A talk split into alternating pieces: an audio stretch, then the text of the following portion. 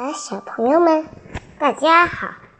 今天我们再来讲一篇作文，题目叫做《庐山的雾》。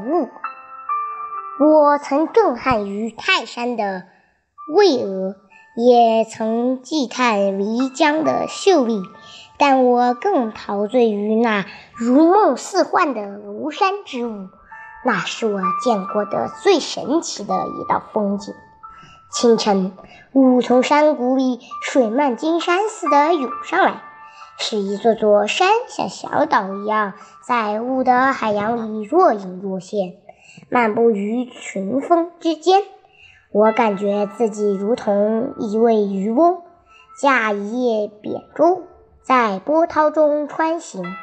不到一分钟，汹涌着、翻卷着的雾便把这些小岛淹没了。即使是近处层日叠嶂的山岭，也慢慢隐去了身影。被雾、被晨雾裹挟其间的我，也顿时迷失了方向，不知身在何处。雾还未散去，雨在不觉间已悄然而至。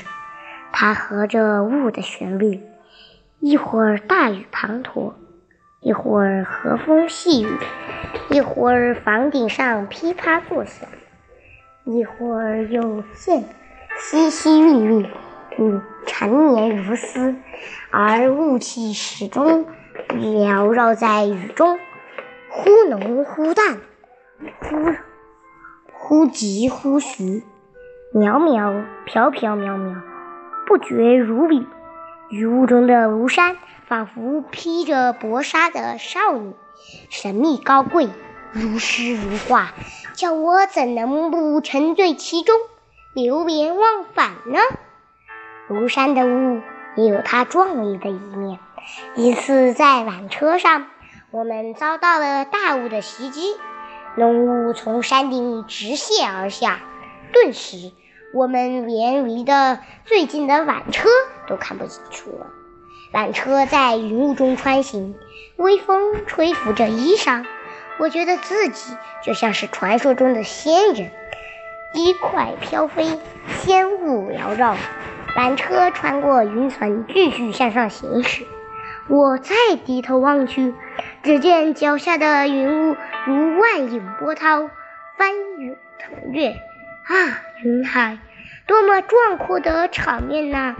古印度传说中，阿修罗们与天神共用巨蛇，高山搅拌如海时，就是这样的吧？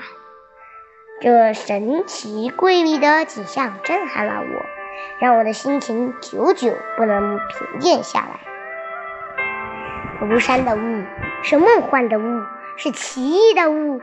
深处其中，令人难以自拔。